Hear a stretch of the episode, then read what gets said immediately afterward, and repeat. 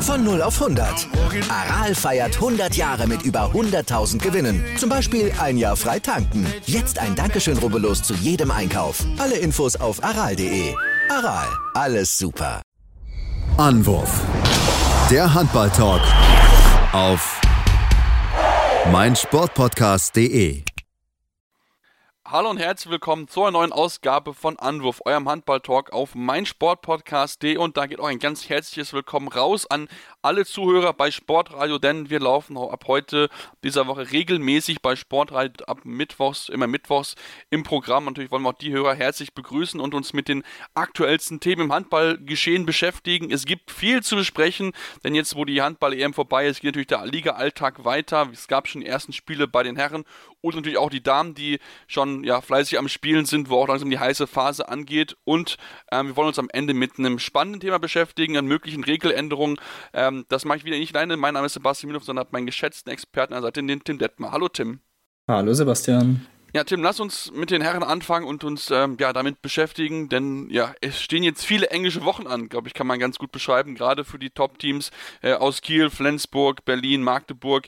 Ähm, da sind einiges ja an Spielen, was äh, ansteht. Der DHB-Pokal hat ja jetzt begonnen. Ähm, das war so ein bisschen Auftakt jetzt wieder in den Liga-Alltag und dann, ja, ab Mittwoch geht's los. Ähm, und wir können schon sagen, es gibt das erste Corona- Chaos, große Verschiebereien, denn die MT Melsung hat ihr Pokal verschieben müssen, muss jetzt auch ihr Ligaspiel aufgrund von Corona-Fällen verschieben und damit wird natürlich der Terminstress nicht geringer. Ja, das ist wohl wahr. Und bei den Melsungen ja jetzt auch nicht das erste Mal, dass die Mannschaft da betroffen war. Und ähm, ja, wie gesagt, die viele Corona-Fälle, deswegen die Absage des letztwöchigen Pokalspiels, jetzt auch das Spiel gegen Erlangen in der Liga. Das ist schon mal ja nicht der Start, den man sich wahrscheinlich auch in der Liga erhofft hat, aber irgendwie, was ja durchaus zu befürchten war nach der Europameisterschaft, dass da immer noch ein paar mehr Fälle kommen, dass die dann direkt in die Mannschaft getragen werden, ist natürlich alles andere als optimal und dass man da irgendwie ja nicht irgendwie so das Glück hatte, dass diejenigen dann isoliert gehalten werden.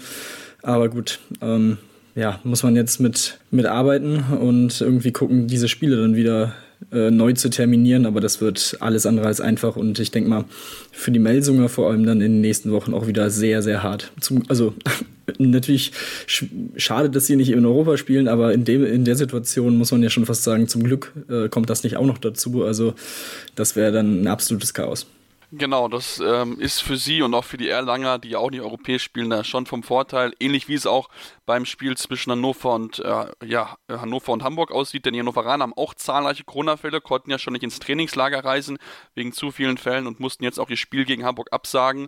Auch da wird ja, verlegt entsprechend, da wird es irgendwann in den nächsten Wochen die, das Nachholtermin geben. Auch hier beide Gott sei Dank nicht im Europapokal, sonst wäre der Stress nochmal höher. Da sind die Lemgor, die ja im äh, Pokal gegen Melsung ran müssten, da schon ein bisschen mehr im äh, Stress. Ähm, aber natürlich, Tim, wenn wir uns jetzt anschauen und mit den Spielen, die auch wirklich stattfinden, beschäftigen, haben wir eigentlich einen echten Knüller direkt zu, zu Beginn. Denn am Donnerstag geht's los mit den Füchsen gegen die Rhein-Neckar-Löwen und die Löwen haben ja mit Lubomir Vranjes einen neuen Trainer, mit Joel Bierlem, den Nationalkeeper, einen neuen Torhüter und haben gegen Kiel eine gute Leistung gezeigt. Also von daher ähm, ist dort die Hoffnung, dass man jetzt mit diesem Selbstvertrauen dann auch in die nächste Partie reingehen kann und dann vielleicht wirklich den großen, äh, großen Mannschaft ärgern kann und dann wieder zeigen kann, dass man eigentlich in die verlangste Top-Mannschaft dazugehört. Ja, absolut.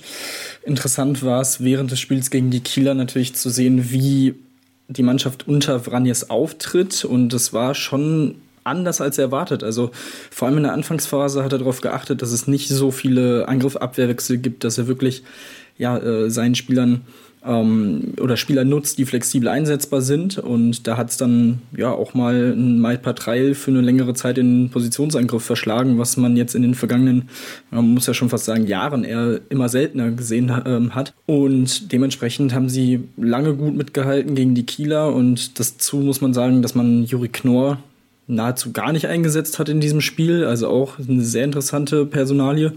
Mal schauen, wie das dann gegen Berlin aussieht. Aber ja, das war schon eine sehr, sehr starke Steigerung zu dem, was man vor Weihnachten und vor der EM-Pause gesehen hat von den Löwen. Und dadurch, dass ja auch die Berliner so ein bisschen getroffen wurden, jetzt schon wieder von, von Corona und auch einige Ausfälle haben, jetzt dienstags in der European League auch antreten mussten und ähm, ja dementsprechend jetzt nur zwei Tage oder ja quasi einen Tag Pause in Anführungsstrichen haben, wo man dann ja auch noch zurückreisen muss, ist das natürlich ähm, gar keine so schlechte Situation für die Löwen, hier direkt mit einem Ausrufezeichen wieder in die Liga zu starten. Und ich denke, das könnte dann auch wieder so einen gewissen Push geben, ähm, der sehr wichtig ist und den man auf jeden Fall braucht bei den Löwen. Ja, das ist so ein bisschen dieses Terminchaos, was ich, was ich vorhin gemeint habe, dass dort einfach ähm, ja, viele Spiele ineinander kommen. Das ist natürlich gerade wirklich auf die Spitze getrieben in diesem Beispiel, ähm, da ja auch die Berliner dann auch noch einige Verletzungen haben oder chronische Corona-Tests haben, wie jetzt zum Beispiel Jakob Holm oder auch Fabi Wiede noch von der Handball eben noch nicht wieder freigegeben ist im Endeffekt. Also von daher für sie keine leichte äh, Aufgabe, äh, diese, diesen Reisestress und dann noch die Verletzung dann entsprechend gut zu kompensieren. Spannendes Spiel erwartet uns auch definitiv am Donnerstag mit dem Spiel der SG Flensburg-Handewitt gegen Wetzlar. Das sind ja auch zwei der aktuell besten Mannschaft in der, in der Bundesliga und von daher ähm, haben ja auch die dürfen die Flensburg das erst nicht auf die leichte Schulter nehmen, denn die Wetzlarer haben ja bewiesen, dass sie gegen Top-Teams, vor allen Dingen gegen den THW Kiel, immer sehr sehr gut aussehen. Also von daher auch da ein echtes Topspiel, was uns erwartet am Donnerstag. Ja, definitiv. Also der Tabellenfünfte gegen den Tabellendritten, wenn die Wetzlarer hier tatsächlich die ja schon kleine Überraschungen äh, schaffen und die Flensburger besiegen, wäre man auf zwei Punkte ran, ähm, zumindest was die Pluspunkte angeht. Ähm, da, also das wäre natürlich schon, schon was äh, für die Wetzlarer und ähm, je nachdem, wie dann auch das Füchse-Spiel ausgeht, könnte man dann auch wieder etwas auf Platz 4 schielen. Aber ähm, ja, die, also nichtsdestotrotz die Flensburger natürlich der Favorit ähm, in diesem Spiel, aber du sagst es schon richtig, die die Wetzlarer haben in dieser Saison auch schon immer mal wieder bewiesen, dass sie gegen die absoluten Top-Teams mithalten können. Knapp in Magdeburg zum Beispiel nur verloren.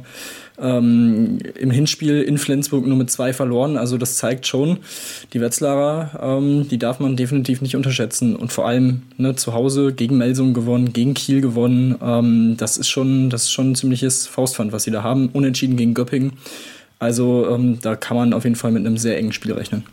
Ja, auf jeden Fall. Da kann man sich darauf freuen, dass wir mit Sicherheit ein spannendes Spiel werden. Und dann lass uns zu den anderen zwei Top-Teams in der Liga kommen und uns anfangen mit dem Tabellenführer, dem SC Magdeburg, die ja schon am Wochenende eingestiegen sind, wieder in den Wettbewerb, haben noch den DRB-Pokal klar gewinnen können gegen GWD Minden, die sie jetzt wieder empfangen. Also von daher gibt es dort wieder die Möglichkeit, ja, Selbstvertrauen zu sammeln und wenn wir uns das angucken, ähm, dass sie so ja, stark gespielt haben gegen Minden und ähm, der Kader enorm tief besetzt ist, dabei sogar auf Oma Igne Markus noch verzichten konnten im Spiel am Sonntag, spricht dafür, Tim, dass die äh, Magdeburger gut gerüstet sind und dass sie wahrscheinlich hier den nächsten Sieg einfahren werden. Ja, absolut. Ähm, Magdeburger haben, wie gesagt, gegen Minden auch im Pokal jetzt am Wochenende schon gespielt. Das war ein deutlicher Sieg. Man hat sich so die ersten zehn Minuten ein bisschen schwerer getan, ähm, was natürlich auch absolut verständlich ist. Es war jetzt das erste Spiel nach der Pause. Ähm, einige oder die meisten EM-Fahrer auch wieder mit dabei gehabt. Kai Smits war wieder sehr, sehr stark und hat eigentlich die, die meiste Zeit auf halb rechts gespielt. Und ähm, dann konnte man sich relativ schnell dann auch absetzen. Ähm, wie gesagt, so ab der, ab der 10. Minute war das dann der Fall und ähm, hatte das Spiel in die richtigen Bahnen gelenkt. War auch da wieder sehr beeindruckend zu sehen, wie sie ihr Tempospiel wirklich konstant und konsequent durchgezogen haben. Und die Mindener, die auch ein bisschen geschwächt waren, äh, hatten da in dem Spiel keine wirkliche Chance, da was entgegenzusetzen. Und ähnlich erwarte ich auch jetzt das Spiel in der Liga. Also das würde mich schon sehr wundern, wenn wir da ein anderes Spiel sehen werden. Ähm, vom Ausgang her, vielleicht wären es ein paar Tore weniger, aber alles andere als ein souveräner Magdeburger Sieg würde mich da schon sehr überraschen. Ja, das würde ich definitiv auch so unterschreiben. Also wie gesagt, aufgrund des Ergebnisses vom Wochenende ist das eigentlich ein klarer Sieg zu erwarten.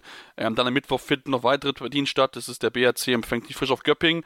Ähm, da bin ich sehr gespannt, wie sich der BRC präsentiert, der ja dieses Jahr wirklich an Auf und Ab ist, also mal gute Leistung und dann äh, die schlechte Leistung. Ähm, und dann empfängt noch der HBW Baling-Weilstätten die Leipziger. Ähm, also von daher ist auch keine einfache Aufgabe für Leipzig, denn zumal Baling braucht ja dringend Punkte, ähm, wenn es unten aus dem Tabellenkeller noch rauskommen will. Und dann noch am Donnerstag die anderen Beispielen haben wir dann immer das Ostwestfalen-Derby Lemgo-Lippe gegen Lübbecke und Kiel gegen Stuttgart. Äh, Kiel muss nach Stuttgart reisen. Tim, was ist für dich so das Spannendste von diesen vier Spielen, was du dir auf jeden Fall anschaust? Ähm, ich bin sehr gespannt auf Baling gegen Leipzig, denn die Leipziger haben jetzt in der Vorbereitung ein Testspiel gehabt gegen den TVB Stuttgart und dort deutlich verloren. Ähm, natürlich ist es ein Testspiel, ähm, aber trotzdem sah das oder war André Haber da auch sehr unzufrieden mit seiner Mannschaft und da bin ich gespannt, wie jetzt die Reaktion nach nochmal so knapp anderthalb Wochen Training dann darauf ist und wie sie sich da, sie sich da schlagen werden. Ähm, ansonsten ja, also die Stuttgarter gegen Kiel, das äh, sind sie der krasse Außenseiter, das ist ihnen auch klar. Ähm, da eigentlich nur das Ziel haben, lange wie möglich irgendwie das Spiel eng zu halten. Klar, die Kieler hatten jetzt das Spiel, das auch äh, nicht gerade ähm, einfache Spiel bei den Löwen, das auch sehr, sehr lange sehr eng war bis zum Schluss ähm, und sicherlich auch ordentlich Kräfte gekostet hat. Aber trotzdem glaube ich, dass der Kader da breit genug sein sollte, dass sie da äh, ihrer Favoritenrolle gerecht werden. Und äh, ja, Lemgo Lübbecke. Derbys sind da immer ne, einiges, einiges möglich und von daher, Lübbecke hat ja schon gezeigt, dass sie durchaus äh, auch die Mittelfeldteams schlagen können in dieser Saison und das wäre natürlich ähm, ein Riesenschritt für sie, wenn sie sich dann unten so ein bisschen wieder rauskämpfen können. Aber ähm, ja, schauen wir mal. Das wird auf jeden Fall auch ein sehr, sehr spannendes Spiel. Ja, es werden sowieso, glaube ich, viele, viele spannende Spiele, denn auch am Wochenende geht es ja auch dann direkt weiter. Also da dann auch die nächsten Spiele samstags und sonntags, wo dann auch einige Top-Spiele warten, äh, zum Beispiel ja auch Hannover, äh, also Hamburg, die dann die Füchse empfangen, was für die Füchse kein einfacher Gegner ist. Wir haben Göpping gegen Wetzlar, was ein absolutes Top-Spiel sein wird. Also von daher gibt es wirklich vielen, vielen tollen Handballs einfach in den nächsten Wochen bei den Herren auch zu beobachten. Da werden wir natürlich genau drauf schauen und wollen uns, Tim, zum, zum Ende unseres Herrenteils mit der einen noch News beschäftigen, die jetzt äh, gekommen ist am, äh, am Montag, am Anfang der Woche. Und zwar hat Erlangen bekannt gegeben, dass sie mit Raul Santos, der ja, ähm, oder Raul Alonso, der ja übernommen hatte als Interimstrainer und eigentlich Sportdirektor war, dass er jetzt die Doppelfunktion dauerhaft einnehmen wird und ähm, ja, was machen wir, sagen wir dazu? Erlangen macht Erlangen Sachen oder wie wollen wir es beschreiben? ja, ist schon, schon interessant, ähm, dass Raul Alonso als Trainer absolut geeignet ist, um einen Bundesliga-Verein, der auch durchaus Ambitionen hat ähm, und diese ja auch immer mal wieder formuliert hat in den vergangenen Jahren. Ähm, dass er dafür fähig ist, das ist, glaube ich, steht außer Frage. Ähm, das hat er, wie gesagt, vor allem von 2018 bis 2021 in Brest bewiesen. Aber diese Doppeltätigkeit birgt natürlich schon auch hier und da gewisse Gefahren. Also, dass er dann vielleicht auch zu viel Verantwortung hat und zu viel Entscheidungsfindung hat äh, in, in, dieser Position, dieser Doppelposition. Von daher mal abwarten, wie sich das entwickelt. Ähm, an sich, ja, hat man jetzt im Pokal Gummersbach ausgeschaltet, ähm, relativ knapp am Ende, auch ein bisschen glücklich in der Schlussphase. Also es hätte auch durchaus anders aussehen können. Man hat es geschafft, man ist jetzt erstmals ins äh, Pokalfinal vor eingezogen. Das ist natürlich auch ein Riesenerfolg für die Mannschaft. Aber ähm, ja, ich bin, bin gespannt, wie sich das da weiterentwickelt, ob man dann sich nach einem neuen Sportdirektor für die ab der nächsten Saison oder danach umschaut, wäre vielleicht nicht die schlechteste Idee, weil ich glaube, diese Doppelfunktion auf Dauer, also für die nächsten Jahre, sehe ich ehrlich gesagt nicht so als das äh, ja die Option, die dem Verein so gut tun würde. Ja, es sind ja beides sehr enorm zeitintensive Aufgaben, deswegen ist es eigentlich auch klar, klarer, diese Trennung zu haben. Einfach, natürlich klar, als Trainer hast du dann ein bisschen mehr Gestaltungsmöglichkeiten der Kaderplanung und so weiter, aber ich glaube insgesamt ähm, viel, auch viele Vereine damit einfach gut, dass sie die strikte Trennung haben zwischen dem operativen Verein und dem wirklich klassisch auf dem Feld. Also von daher ähm, bin ich sehr gespannt, wie das funktionieren wird. Hab wie gesagt da meine Zweifel, aber wir haben ja in Erlangen gelernt, da ist äh, vieles möglich auf jeden Fall in den letzten Jahren. Also da wird munter Trainer gewechselt und die, äh, die richtigen Plan ist da nicht so ganz erkennbar. Damit war es das jetzt erstmal zum Herrenteil. Machen jetzt eine kurze Pause beschäftigen uns dann mit den Frauen, ähm, denn dort die Bundesliga ist auch am Start. Bisschen wild noch, ein bisschen sehr unübersichtlich das Feld, deswegen mal ein bisschen Klarheit bringen hier bei Anwurf eurem Handball-Talk.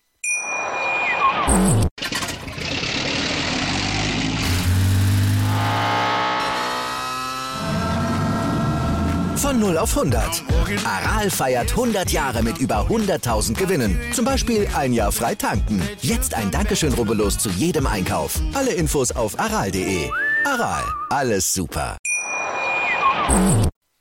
Ja, und jetzt wollen wir uns mit der Handball-Bundesliga der Frauen beschäftigen, wo wir jetzt ja viel regelmäßiger auch einen Blick drauf werfen wollen und sie in unsere wöchentlichen Aufnahmen mit aufnehmen. Und ähm, ja, Tim, wenn wir uns die Tabelle bei der Frauen-Bundesliga angucken, dann fällt uns auf, dass sie eigentlich nichts aussagt. Denn es ist sehr wild. Es gibt Mannschaften, die haben 14 Spiele wie Thüringen oder aber auch wie Buxtehude und die Sportunion Neckarsulm, die gerade mal neun Spiele haben. Also von daher, die Tabelle ist auch aufgrund von den zahlreichen Corona-Fällen und den immer wieder eintretenden Quarantänen dadurch äh, ja, schwer, schwer aussagekräftig. Ja, das kann man, kann man so festhalten. Also das Einzige, was aussagekräftig ist, ist, dass Bietigheim mit Abstand die beste Mannschaft in dieser Saison ist und dementsprechend auch äh, auf Platz 1 der Liga steht, äh, ohne Verlustpunkte. Aber ansonsten äh, gebe ich dir da recht. Es ist schon ein ziemlicher Flickenteppich, den man sich da zusammensuchen muss. Und ähm, klar, ist äh, natürlich etwas, was die Liga natürlich gerne ver vermeiden würde, aber in der aktuellen Situation natürlich alles andere als einfach mit äh, teilweise Mannschaften, die komplett in Quarantäne mussten, schon in den letzten Monaten und dementsprechend viele Spiele verlegt werden mussten und äh, ja, mal schauen, äh, es geht ja leider im Moment auch so weiter. Genau, denn aktuell ist mit VfL Oldenburg eine Mannschaft immer noch in Quarantäne. Ähm, dort wird jetzt auch das Spiel am heutigen Mittwoch gegen Dortmund verlegt, nachdem auch schon das Spiel am Wochenende gegen Buxtehude verlegt werden musste. Und, ja, und auch Sachsen-Zwickau hatte auch aufgrund von Corona-Fällen ihr Spiel am Wochenende absagen müssen. Fürs Wochenende, für den 12. sieht es aktuell noch gut aus. Da steht das Spiel zumindest noch. Ähm, und das Gute ist auch, dass die Sportunion Neckarsulm ähm, ja, wieder aus der Quarantäne raus. Das heißt, sie können jetzt diese ganzen Spiele, die sie noch im Rückstand haben, so ein bisschen nachholen.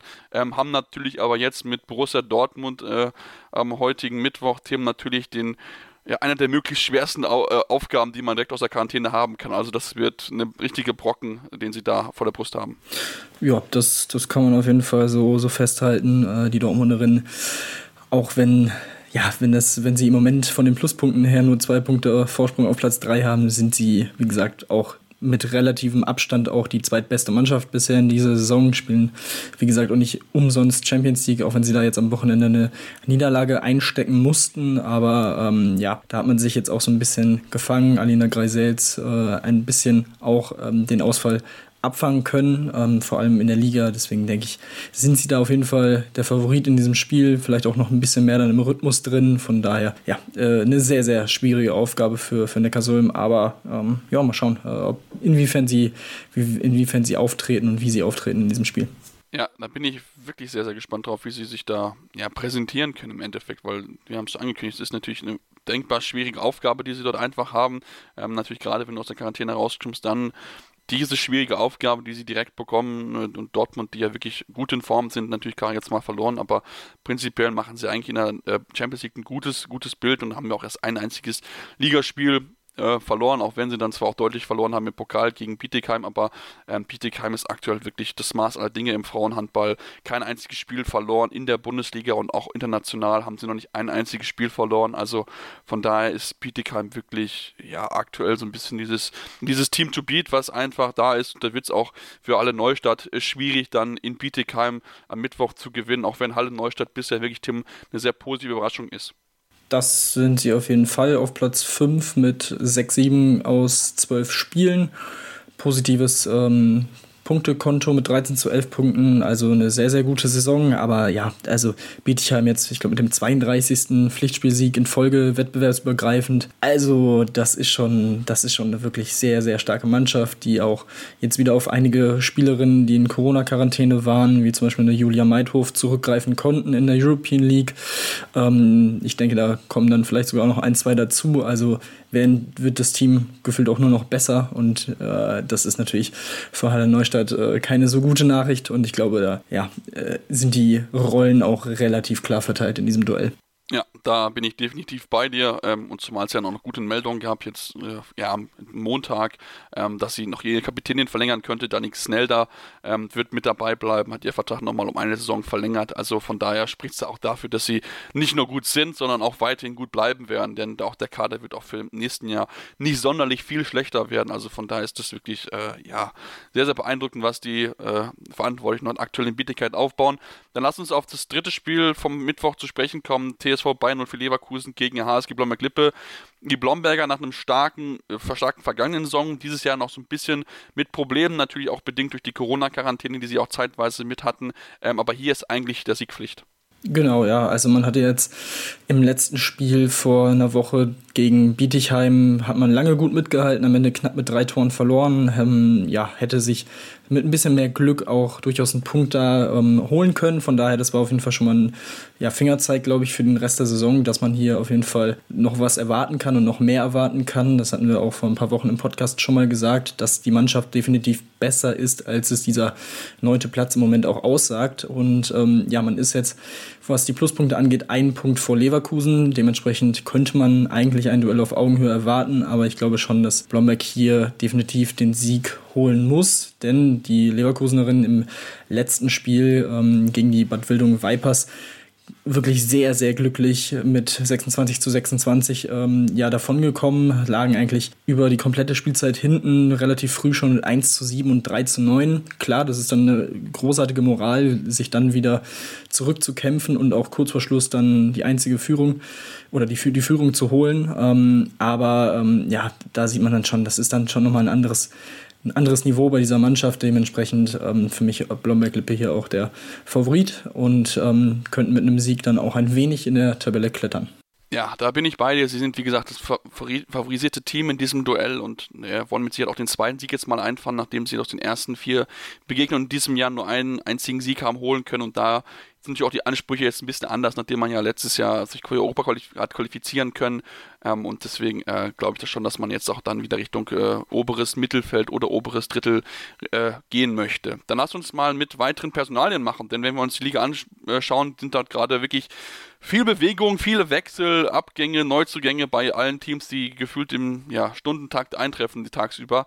Ähm, und lass uns da auch mal bei den Blombergerinnen bleiben, denn sie haben auch zwei Personalien bekannt gegeben. Sie verlieren die junge Emma Hertha, die den Verein verlässt und äh, den Verein sogar auf, also den Vertrag aufkündigt, und die Torhüterin Marie Andresen, deren Vertrag sowieso ausgelaufen wäre, geht und wechselt Liga intern. Genau, ja, ähm, das waren jetzt die Meldungen, die, die am Dienstag kamen. Ähm, natürlich vor allem ja sehr bitter für den Verein, dass eben die 19-jährige Emma Hertha da ja den Verein vorzeitig verlässt und ähm, ja sie hatte eigentlich einen Vertrag bis 2024 in diesem eben diese angesprochene Kündigungsoption, von der sie jetzt Gebrauch macht, mit drinstehen. Ähm, ich denke, ja, da hat sich, ähm, hat sich das Ganze ein bisschen anders entwickelt, als man sich das vielleicht erhofft hatte. Ähm, sehr bitter, so eine junge Spielerin dann zu verlieren. Ähm, ich denke mal, bei Marie Andresen war das dann eine andere Geschichte. Ähm, das konnte man dann ja abschätzen frühzeitig.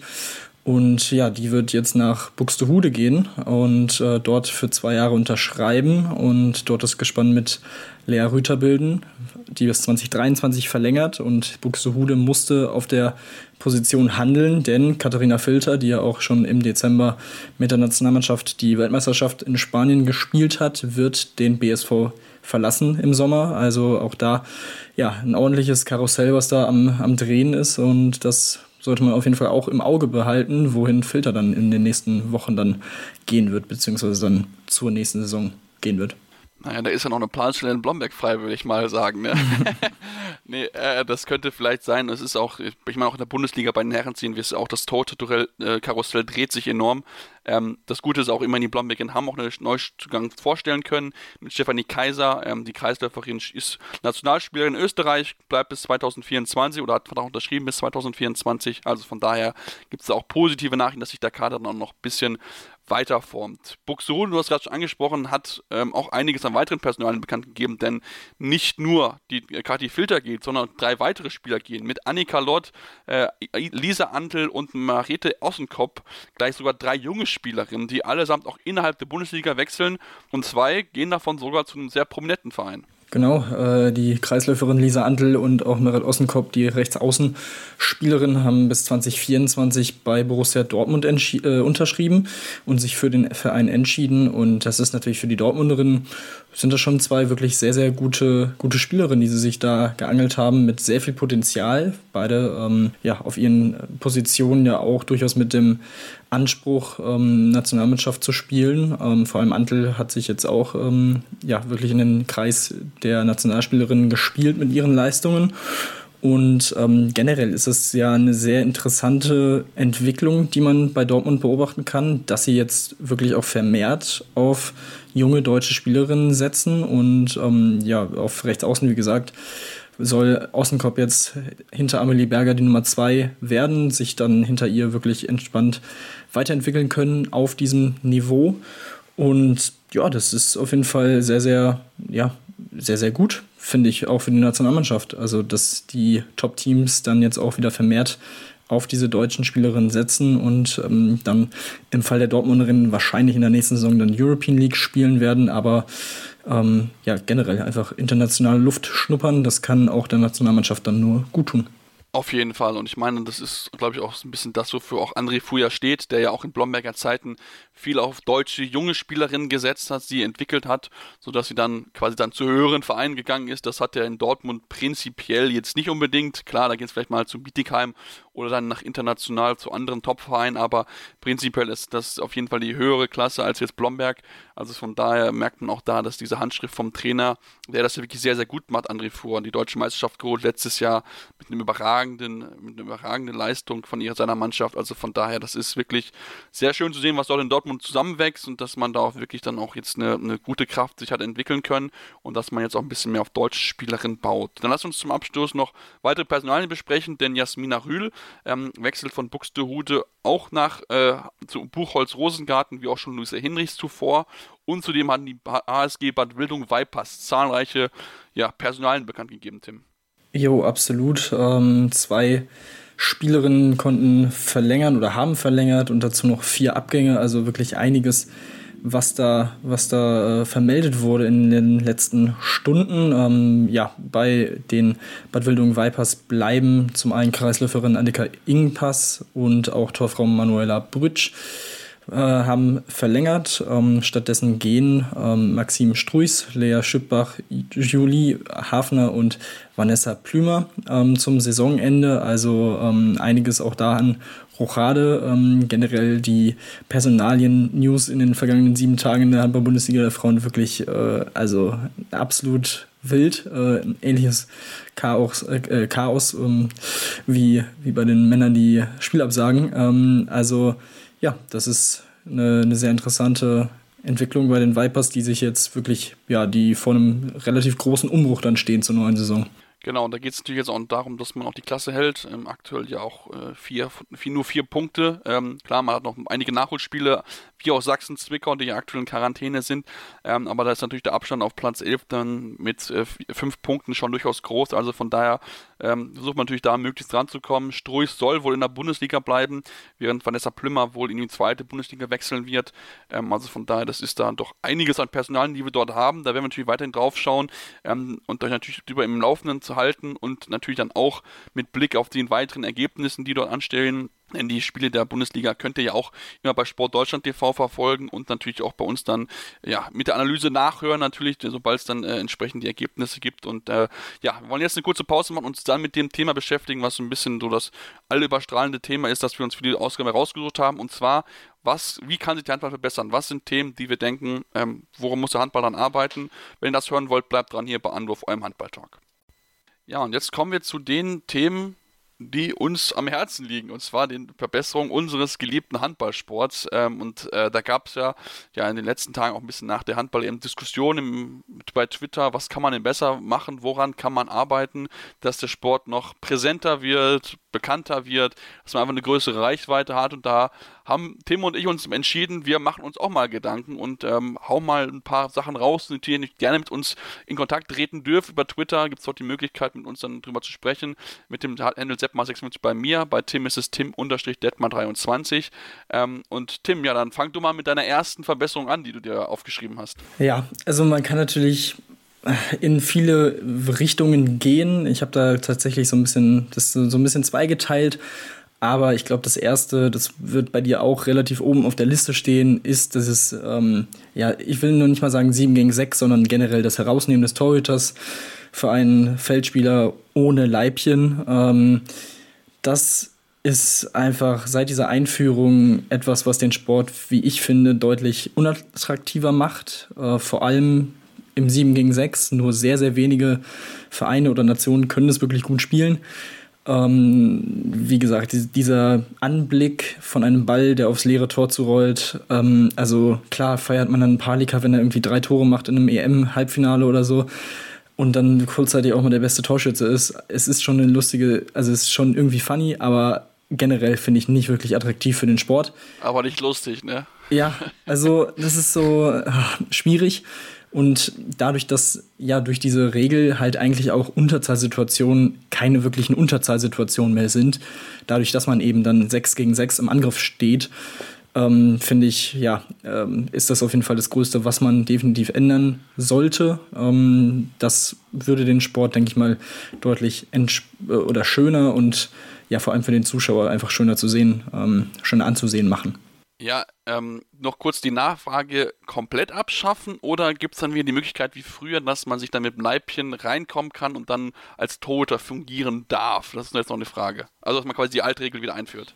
Ja, ja, ja, ich glaube, ich würde dann, ich glaube nicht, dass du es komplett ähm, im ersten Schritt komplett abschaffen kannst. Ich glaube, da würden sich dann zu viele gegenstellen. Aber mit dem Leibchen kann ich mich dann noch einigermaßen arrangieren, weil ich dann das, ich da dann relativ sicher bin, dass es trotzdem signifikant runtergeht, ähm, was die Nutzungsanzahl angeht dieser Option, weil wie gesagt, es war in den vergangenen Jahren vor dieser Regel eigentlich kaum genutzt, also sehr, sehr selten.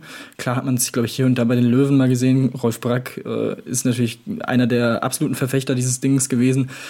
Aber sonst ähm, muss ich sagen, war das, äh, war das ja echt relativ wenig. Von daher würde ich da sagen, ja komm, dann macht das Leibchen. Die, die es machen wollen, sollen es machen, aber ähm, das, das wäre, denke ich mal, die beste Version.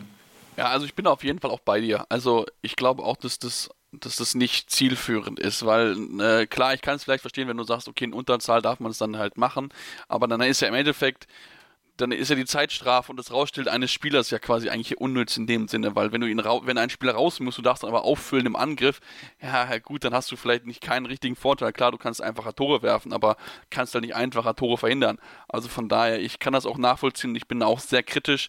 Ähm, ich kann auch einfach nicht verstehen, warum es immer noch nicht Teams hinbekommen, 7 gegen 6 vernünftig zu spielen.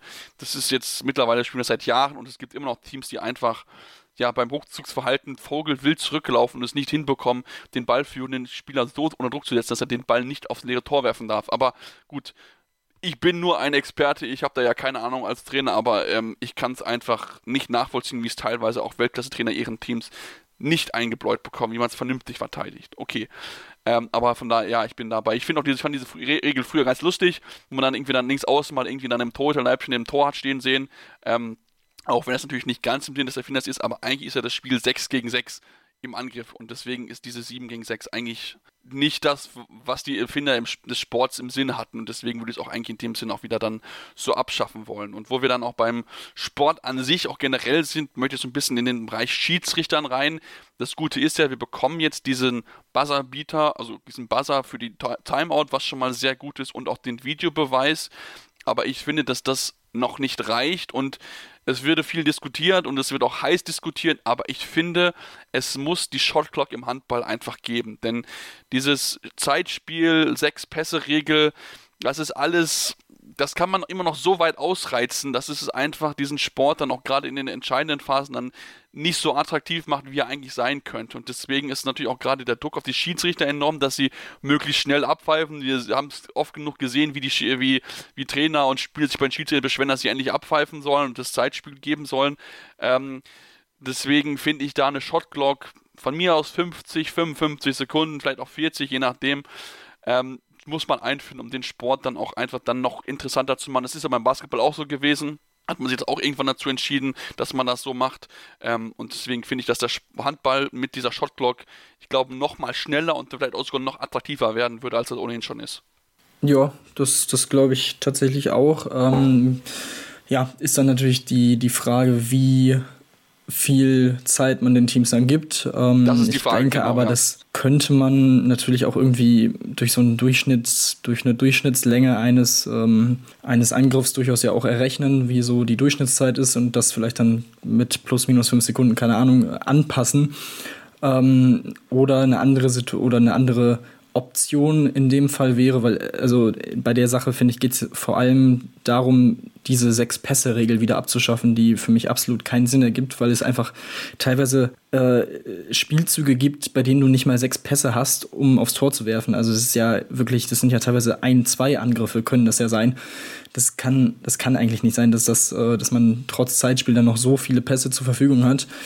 Ähm, dementsprechend wäre da natürlich eine Idee, dann noch zu sagen, okay, wenn der Arm gehoben ist, sind es wirklich fünf Sekunden, sind es keine Ahnung. Auch da müsste man dann schauen, wie viel genau. Aber das wäre, finde ich, dann auch noch eine zweite Option, wie man das vielleicht äh, umändern kann, wenn man nicht direkt eine komplette Shotclock für komplette Angriffe ähm, ja, einführen möchte. Ähm, das das wäre auch noch so eine Idee, die ich da, die ich da mal in den Raum werfen würde. Ähm, aber ja, mal schauen, wie sich das jetzt entwickelt, weil es also ich kann mir nicht vorstellen, dass die, also man, die meisten nutzen es natürlich auch clever, gehen dann immer schön in die, äh, in die Abwehr rein, um dann noch eben diesen Extrapass rauszuholen und sich quasi dann perfekt äh, für den Schützen zu stellen. Aber ja, wirklich im Sinne des Erfinders ist das Ganze, finde ich, auch nicht so wirklich. Ja, weil du kannst dir theoretisch immer einen Foul holen, die immer wieder diesen einen Pass raus, rausholen und dir nie die sechs Pässe spielen, weil ja dieser Pass vom beim, An, beim Freiwurf ja kein Pass in dem Sinne ist, zählt, sondern geht diese sechs Pässe-Regel rein und deswegen, ähm, ja, es muss einfach eine Änderung her. Es ist auch für die Schiedsrichter nicht einfach. Ähm, ich meine, ich weiß es selbst als Schiedsrichter, dass äh, das passive Spiel immer ja auch eine subjektive Entscheidung einfach ist und das natürlich gerade in so einem Sport, wo enorm viele Entscheidungen die Schiedsrichter auch treffen müssen, natürlich noch etwas, wo du den Schiedsrichter erstens so ein bisschen aus der Schusslinie nimmst und ihn natürlich auch entlastest, weil dann kann sich wirklich einfach auf die Situation, aufs Foul ähm, konzentrieren, sich vielleicht noch ein bisschen noch mehr noch auf die, darauf achten, dass dann auch alle vernünftig daran halten an die Regeln. Also von daher ist diese Shotclock für mich eigentlich zwangsläufig. Ich glaube trotzdem nicht, dass sie kommen wird, aber für mich ist sie eigentlich trotzdem zwangsläufig. Ähm, und Tim möchte dann jetzt noch eine weitere Idee von dir hören. Ich bin mal gespannt, was du noch so aufgeschrieben hast. Ja, ähm, eine Sache, die mich jetzt auch während der Europameisterschaft eigentlich in jedem Spiel gestört hat, ist dieses Thema Außenspieler schützen. Also auch da, was das Thema Attraktivität angeht, ich finde es absolut nicht attraktiv, wenn du schon weißt, dass der Außen ähm, den Ball bekommt, es eigentlich nur zwei Optionen gibt. Entweder einen glockenfreien Wurf für den Außen, weil der Außenverteidiger einfach jegliche Abwehr einstellt oder halt eben, wenn er ihn berührt, zwei Minuten und sieben Meter und dann eben das Torwart rausnehmen, was dann das andere ähm, ja, reinspielt. Also das, das ist so eine Sache, die mich jetzt ein bisschen aufgeregt hat. Also ich finde, es wird im Moment, die Außen werden im Moment zu sehr geschützt und zu sehr behandelt, als wären sie aus Zucker. Also das gefällt mir, diese Entwicklung gefällt mir wirklich überhaupt nicht. Also warum also klar, wenn da der Außenverteidiger zu spät reinkommt, irgendwie die Hände an die Hüften und man wirklich auch sieht, da das ist gefährlich, dann sind es zwei Minuten, sind sie Meter, alles klar. Aber wirklich, das ist schon so ein leichter, eine, wirklich eine Berührung reicht für, für solche harten Strafen. Das finde ich äh, wirklich sehr, sehr schwierig für die Entwicklung und ähm, dementsprechend habe ich auch keinen Bock auf einen körperloseren Handball. Also das ist ja auch das, was die, das, was die Sportart ausmacht. Diese Körperlichkeit, dieses Rangehen und ähm, dass man sich auch mal nun mal auch mal berührt äh, während eines Spiels. Ähm, dementsprechend, ja, finde ich, dass die Außen da im Moment so ein bisschen zu sehr geschützt werden. Ähm, das ist so eine, wie man das dann wieder umkehrt, ist natürlich die Frage. Ich denke mal, die Schiedsrichter haben es jetzt auch sehr verinnerlicht. Aber trotzdem, äh, da finde ich, sollte man dann schon nochmal drüber nachdenken bei Schiedsrichterlehrgängen, wie man das Ganze dann äh, vielleicht doch nochmal ein bisschen entschärft, was die Härte der Strafen angeht. Böse Zungen würden ja behaupten, dass Außenspieler allgemein schon aus Zucker bestehen, auch schon vor der Regel. Aber gut, das ist, das ist ein anderes, ein anderes Thema, glaube ich. Ähm, ja, aber ich, ich bin da auch bei dir. Also ich finde prinzipiell die Idee gut, die Außen zu schützen, denn gerade natürlich, wenn der Außen schnell rüberkommt und natürlich dann auch ähm, den Winkel verkürzt, der Außenverteidiger, dann ist das schon gefährlich für die Spieler, für den Angreifer, wenn er dort reinspringt. Und da kann es auch schon schlimme Verletzungen geben. Das gab es ja auch durchaus. Ähm, trotzdem ist diese Umsetzung der Regel, glaube ich, einfach das große Problem, dass man da wirklich dem Sport ein bisschen was wegnimmt, dass die Außen einfach zu große Winkel hat, die die natürlich dann auch entsprechend nutzen können. Also dann triffst du halt auch äh, vier von fünf, sieben von acht, ähm, weil du einfach diesen Winkel einfach hast und den einfach auch nutzen kannst. Deswegen, ähm, ja, bin ich, bin ich auch dabei. Ist natürlich die Frage, wie kann man es vernünftig ändern? Da tue ich mir noch so ein bisschen schwer. Also klar, man kann das wieder zurückfahren, ähm, aber ein bisschen mehr Schutz will ich mir auch schon wünschen. Also da muss man vielleicht dann nochmal wirklich in Ruhe drüber nachdenken, auch mit den Schiedsrichtern sprechen, mit den Außenspielern sprechen, denn auch das würde ich mir allgemein mehr wünschen, dass mehr Menschen, also mehr Spieler aus dem aktiven Bereich und auch Trainer einfach in diesen ganzen Prozess der Regelentwicklung, also der reinen Spielregeln auf dem Feld mehr involviert werden, damit man auch einfach besser verstehen kann, okay, was sind deren Sorgen, wie, wie sehen sie die Regeln, eine mögliche Umsetzung.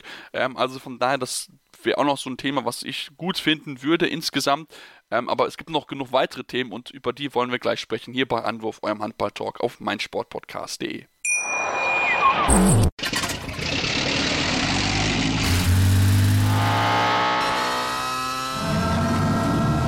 Von 0 auf 100. Aral feiert 100 Jahre mit über 100.000 Gewinnen. Zum Beispiel ein Jahr frei tanken. Jetzt ein Dankeschön, rubbellos zu jedem Einkauf. Alle Infos auf aral.de. Aral, alles super. Ich habe mich natürlich schockverliebt, weil die war wirklich ganz, ganz klein. So begann die Mensch-Hund-Beziehung zwischen Christina und Tierschutzhund Frieda. Und wie es danach, nach dem ersten Moment der Verliebtheit, so weiterging und welche Klippen es danach zu umschiffen galt, das hört ihr in der neuen Ausgabe von Iswas Dog, dem Podcast für harmonische Mensch-Hund-Beziehungen. Iswas Dog? Mit Malte Asmus. Überall, wo es Podcasts gibt.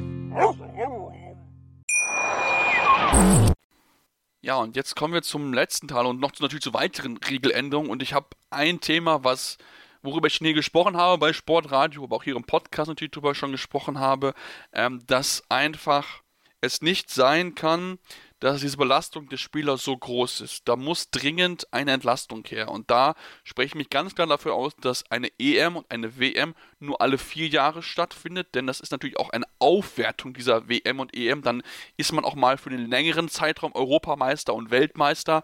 Natürlich klar, man kann dann mehr Titel gewinnen, aber wenn man mehr Titel gewinnt in kürzerem Zeitraum, entwertet es für mich diese die Wertigkeit des Titels einfach, weil man, wie gesagt, alle zwei Jahre, das ist ja, im Fußball reden wir darüber, was wir es nicht haben wollen. Im Handball haben wir es schon seit Jahren und das finde ich auch seit Jahren einfach nicht gut.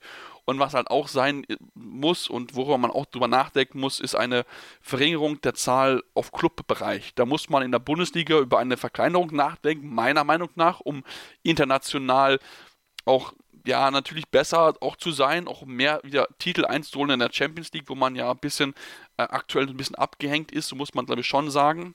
Ähm, und was man halt auch sagen muss, dass die europäischen Wettbewerbe, gerade die Champions League in ihrem Format, für mich nicht attraktiv ist. Eine große Gruppe mit acht Mannschaften, dadurch vielen Spielen, also schon 14 Spiele in der Vorrunde, finde ich prinzipiell nicht gut. Ich meine, wenn es im Basketball auch mit der Euroleague, wo du 34 Spiele eigentlich hast, ist quasi eine eigene Saison für sich.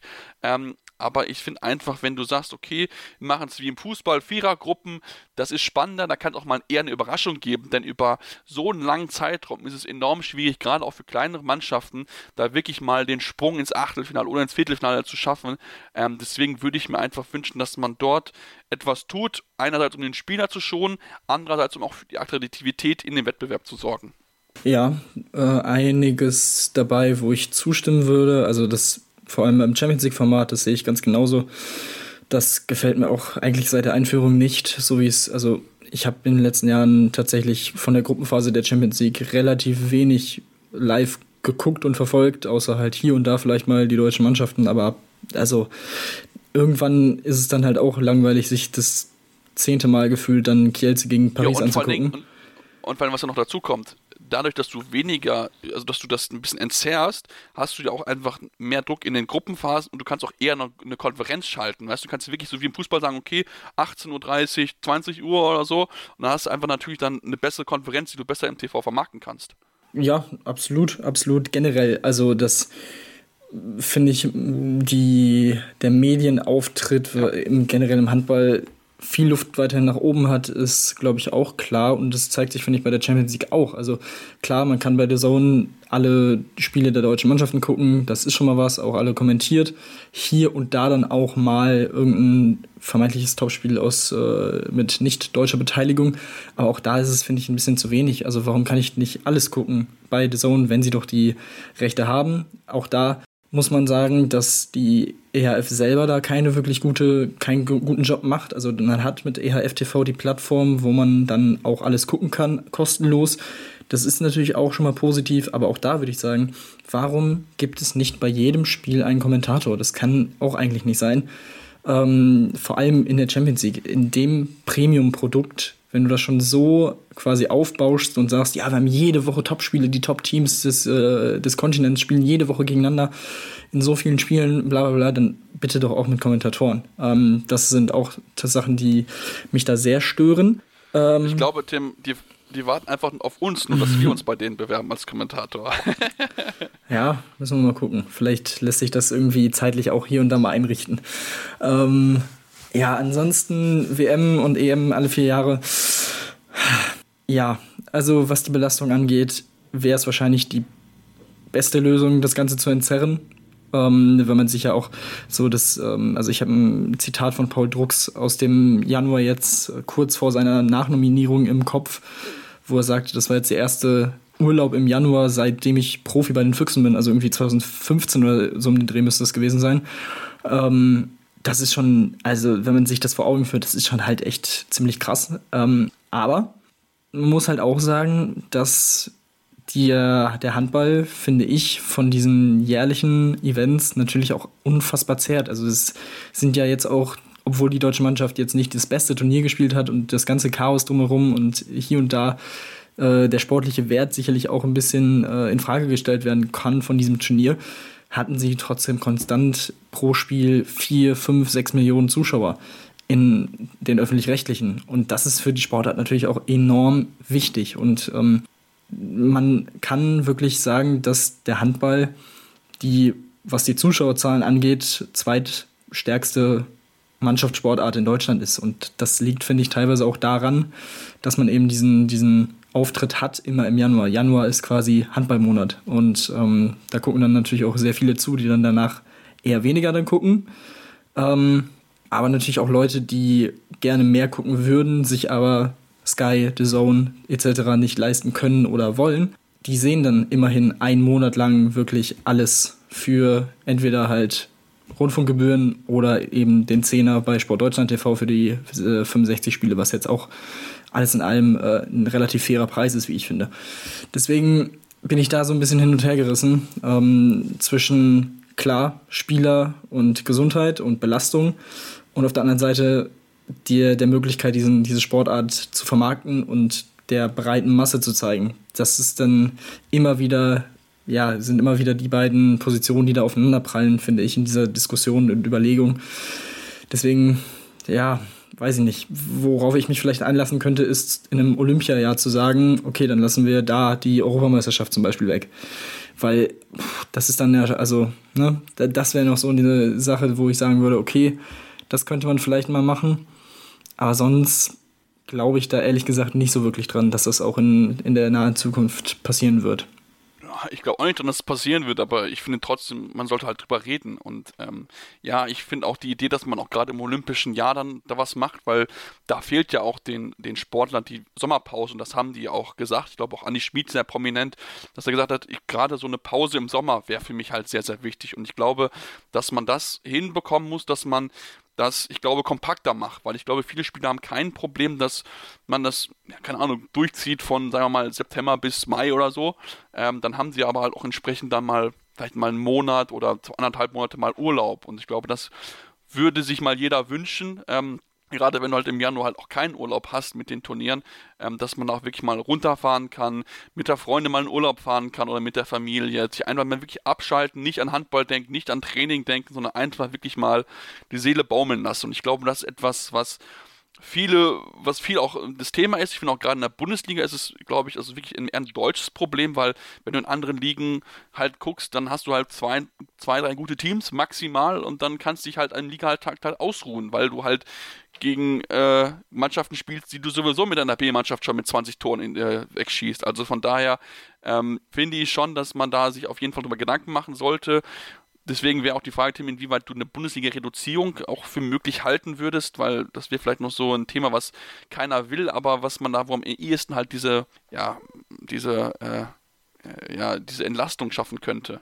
Ja, also ich kann es mir nicht vorstellen, weil einfach, ähm, ja, man hat jetzt diesen äh, TV-Vertrag natürlich mit Sky, der einiges natürlich auch an Geld bringt und die für eine gewisse Anzahl an Spielen natürlich auch äh, ja, diesen Vertrag abgeschlossen haben.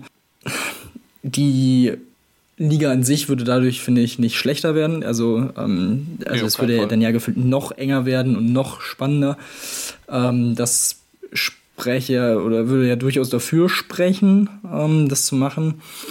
Ähm, aber auch da dieses 18 Teams in der Liga zu haben, das ist ja auch irgendwie ja durch alle Teamsportarten in Deutschland sehr durchgezogen. Also im Fußball ist es so, äh, im, im, Basketball ist es genauso. Die haben ja dann auch noch Playoffs dann danach, nach den 34 Spieltagen. Also ja, gefühlt noch mal ein bisschen extremer als im Handball. Also, Im Eishockey ist es nicht so. Ja, ja, ja, das stimmt. Ich glaube, Volleyball glaube ich auch nicht. Die haben auch weniger meines Wissens nach. Ja.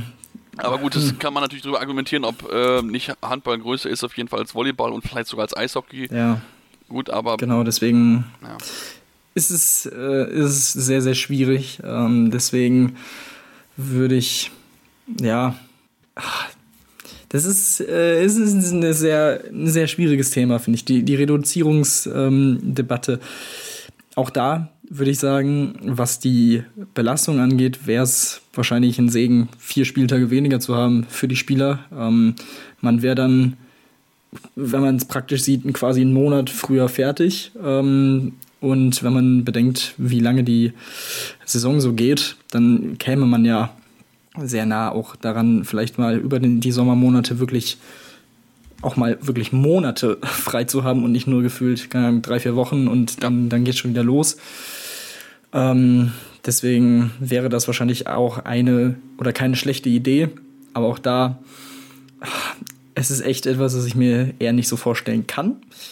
Wer weiß, ob es vielleicht mal passiert, aber auch da bin ich äh, tatsächlich eher skeptisch. Aber wenn man wirklich drüber nachdenkt und auch drüber nachdenkt, was das Beste für die Spieler ist, müsste man eigentlich zu dem Schluss kommen, dass auch da ähm, ja eine Reduzierung der Spiele, der Spielanzahl das, das Beste eigentlich wäre für die Körper der Protagonisten, die ja auch dafür sorgen sollen, dass äh, über lange Zeit ein Interesse da ist und das kann nur dadurch ähm, gesichert werden, wenn diese Spieler einfach auch eine lange Karriere und viele Jahre auf diesem Top-Niveau auch aushalten. Ähm, dementsprechend ähm, ja, wäre das wahrscheinlich echt gar keine so schlechte Idee. Ja, bin ich definitiv bei mir. Tim, die Zeit läuft uns ein bisschen davon. Ähm, was hast du noch an Themen bei dir auf dem, auf dem Zettel? Ähm, ansonsten ähm, würde ich ja noch mal kurz so auf dieses Thema Medienauftritt, vor allem finde ich äh, Twitter ähm, dazu kommen, weil wenn man sich so diese Handball Community anguckt, ist sie ja schon auch auf Twitter sehr vertreten und sehr groß mittlerweile.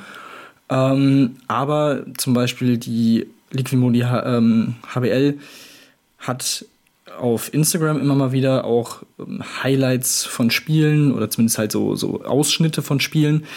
Auf Twitter nicht, da verstehe ich nicht so ganz warum. Ähm, dazu, wenn man sich auf die äh, Handball-Bundesliga der Frauen ähm, nochmal kurz den Blick wirft, die haben überhaupt keinen eigenen Twitter-Account, was ich sehr fragwürdig und sehr schade finde. Ähm, dazu die Website der Handball-Bundesliga Frauen ist, ähm, muss man auch so klar sagen, eigentlich ein Witz. Also das ist, ja. das verstehe ich nicht. Das ist komplett unprofessionell, dass sie da keine wirklich eigene äh, ähm, Website haben. Das muss auf jeden Fall auch besser werden, also was die Außendarstellung angeht und das Thema internationale Verfügbarkeit der, der Handball-Bundesliga der Männer. Also das hat man auch oder das liest man auch immer wieder, dass Leute aus dem Ausland die Liga wirklich aktiv gar nicht verfolgen können. Aufgrund von Restriktionen natürlich, was Sky angeht oder ähm, was ähm, ja einfach die Nichtverfügbarkeit mit irgendwelchen ausländischen Vertretern. Also ich glaube, man hat in, in Dänemark einen Vertrag, der gilt, wo man hier und da Top-Spiele zeigt, äh, eins pro Woche oder pro Spieltag, irgendwie sowas, wenn ich es richtig im, im, Kopf habe. Aber ansonsten ähm, ist das auch schon eher schwach dafür, für eine Liga, die ja auch sagt, wir sind die stärkste der Welt. Warum zeigt man sie dann nicht weltweit? Ja, da bin ich, bin ich auch bei dir. Also Medienthema ist auf jeden Fall immer eins, was, worüber man drüber nachdenken muss. Und auch ich finde die Homepage eigentlich von den Frauen noch nicht gut. Es wirkt so ein bisschen so, als ob sie Handball World äh, quasi ist, nur halt auf die Liga umgemünzt, ähm, weil es auch der Aufbau relativ ähnlich ist. Ähm, da finde ich, muss viel mehr, da müssen Statistiken einfach auftauchen, was sowieso noch ein großes Thema ist im Handball. Ich finde, da muss auch viel noch mehr passieren. Die Statistiken, die da teilweise bei der EM angeboten wurden, das war ja ein Witz. Da haben mich Sachen, waren Sachen interessiert als Daten, die mich eigentlich als Zuschauer gar nicht reizen. Also schnellste Sprint oder schnellster Wurf, das ist vielleicht am ehesten interessant, aber wie schnell man sprintet, so what, Alter, interessiert mich nicht wirklich. Also ist mir andere Dinge wie vernünftig geblockt oder auch äh, gewonnene Zweikämpfe, sowas viel wichtiger einfach. Und von daher, ähm, ich glaube, der Handballsport an sich und auch wir in Deutschland haben noch viel, viel zu tun, damit dieser Sport noch präsenter einfach ist, auch gerade natürlich dann auch bei der Erreichbarkeit der Kinder, die ja dann auch möglichst dann den Nachwuchs bilden sollen damit man dann auch in Deutschland da mal wieder ja, sich mal einen großen Titel sichern kann. Deswegen, ähm, ja, wir haben noch viele Ideen mit Sicherheit, wo uns leider so ein bisschen noch die Zeit verfehlt. Deswegen lasst uns gerne eure Ideen da, ähm, mit die wir dir dann ja, gerne darüber diskutieren können bei Twitter mit dem Handle Seppmar56 bei mir, bei Tim ist es Tim-Deppmann23.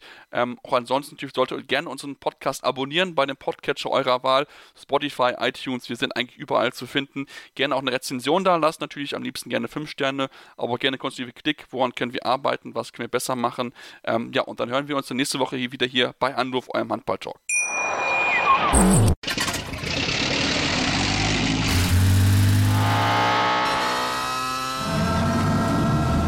Von 0 auf 100. Aral feiert 100 Jahre mit über 100.000 Gewinnen. Zum Beispiel ein Jahr frei tanken. Jetzt ein Dankeschön, rubbellos zu jedem Einkauf. Alle Infos auf aral.de. Aral, alles super. Anwurf. Der Handball-Talk auf meinsportpodcast.de.